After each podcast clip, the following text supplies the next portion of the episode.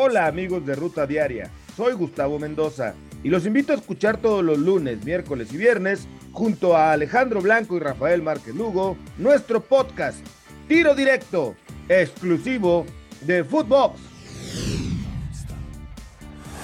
Esto es Footbox Today.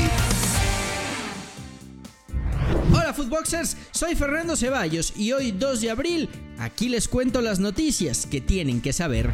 ¿Listos los grupos del Mundial? Este viernes primero de abril se llevó a cabo el sorteo para conocer cómo será la fase de grupos de la Copa del Mundo, donde México compartirá el grupo C con Argentina, Polonia y Arabia Saudita. John de Luisa, presidente de la Federación Mexicana, dio sus impresiones sobre el grupo del tricolor. Hay que empezar con Polonia, sabiendo que tiene a Lewandowski y al resto de, de extraordinarios jugadores polacos. ¿Y qué te puedo decir de Argentina? Argentina, un rival extraordinario que lo conocemos de muchos mundiales, que tenemos nuestro director técnico nacido allá y que los conoce a la perfección. Y la incógnita podría ser Arabia Saudita. Me parece que será un partido bien difícil. También habló Lionel Scaloni, técnico de Argentina, sobre la cancelación del partido amistoso contra México y las impresiones que le dejaron sus futuros rivales. Ahora, uno de los amistosos que pintaba, que era el de México, ¿y ahora qué hacemos? Se cayó, a buscar otro. Eh, era el único más o menos que había ahí seguro. Y ahora, bueno, a buscar eh, algo, algo por otro lado. Sí, históricamente es, es un rival para nosotros difícil en los mundiales. Yo lo sufrí en el 2006.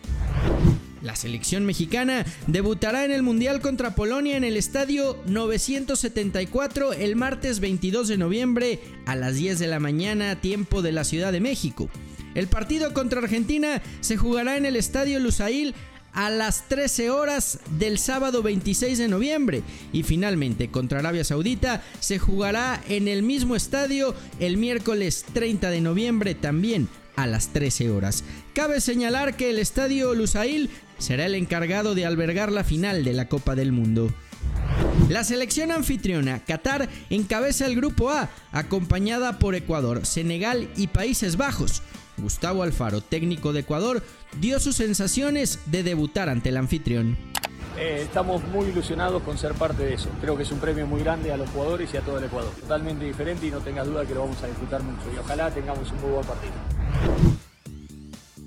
Inglaterra, Irán, Team USA y el ganador del repechaje UEFA entre Ucrania, Escocia y Gales conforman el grupo B. El grupo D tiene al vigente campeón del mundo, Francia, Dinamarca, Túnez y el ganador del repechaje que jugará Perú y el vencedor entre Emiratos Árabes Unidos y Australia. El que para muchos es el grupo de la muerte es el grupo E, donde están España, Alemania y Japón, esperando al ganador del repechaje entre Costa Rica y Nueva Zelanda. Luis Enrique, técnico de La Roja, reconoció que conoce poco de algunos de sus rivales. E independientemente de quién nos hubiera tocado, estar aquí ya es eh, un gran premio. Estar aquí siendo una de las cabezas de serie significa que lo que hemos hecho estos últimos años cuenta.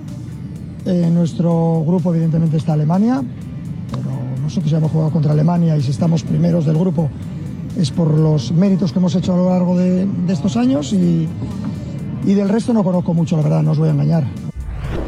Canadá vuelve un mundial después de 36 años y pertenece al grupo F con Bélgica, Croacia y Marruecos. El gran favorito de las casas de apuestas, Brasil, encabeza el grupo G, donde también se ubica Serbia, Suiza y Camerún.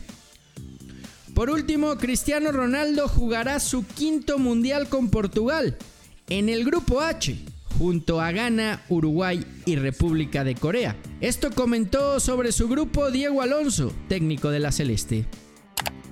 Bueno, es un grupo, a mi entender, parejo, este, donde creo que los cuatro equipos tienen posibilidades, son fuertes y, bueno, nosotros tenemos mucha ilusión con lo que puede pasar, apostamos a poder ganar los, partidos que vamos a tener que enfrentar y, bueno, nada más que eso, pero pienso que por ese lado va, ¿no? Después sí. es muy difícil en la Copa del Mundo adelantar lo que puede pasar. Esto fue Footbox Today.